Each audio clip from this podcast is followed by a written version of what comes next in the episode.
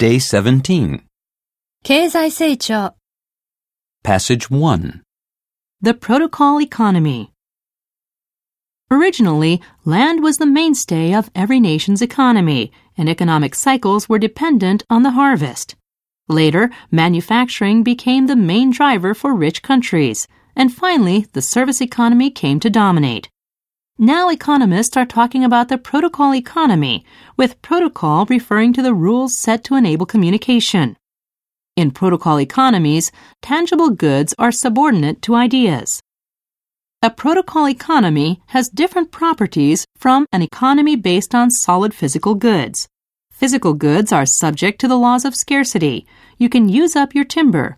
But good ideas, such as a key piece of software, are renewable. Prices for material goods tend toward equilibrium, depending on supply and demand. Equilibrium has no applicability in the market for new ideas. The protocol economy can resemble a food court.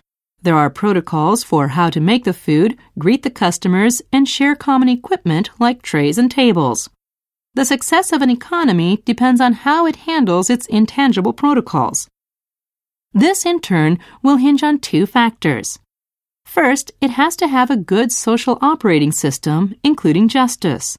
When making a new drug, it costs a lot to create the first pill, but then it's nearly free to replicate it millions of times. You're only going to invest the money in the first pill if your lawful production is enforced and unlawful copies prohibited. Second, a nation needs a good economic culture.